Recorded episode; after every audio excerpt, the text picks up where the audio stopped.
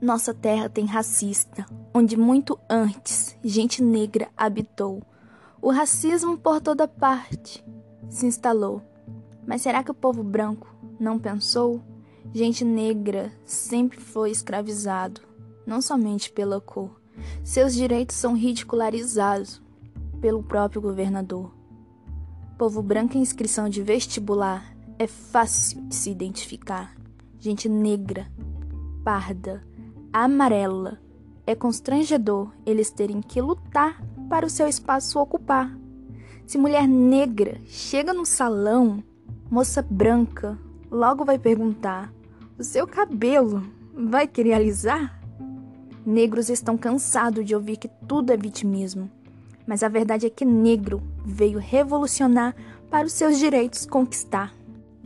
Gente branca quer falar de vitimismo, enquanto na realidade eles querem encobrir o racismo praticado por si. Muitos negros com dor se unem para protestar, mas com razão querem a paz reinar. Capoeira gente negra inventou, mas povo branco já dançou.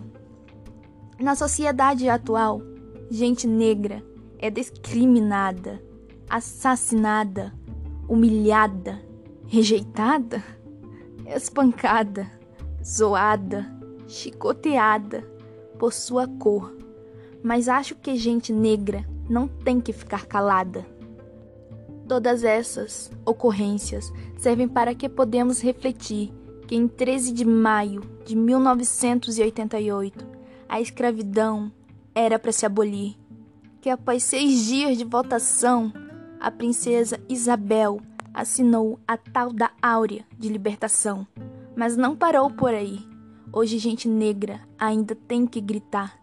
Venha cá, você pode lutar para os seus direitos iguais conquistar. A luta não é sobre só a cor é a origem, é os direitos que ela tem.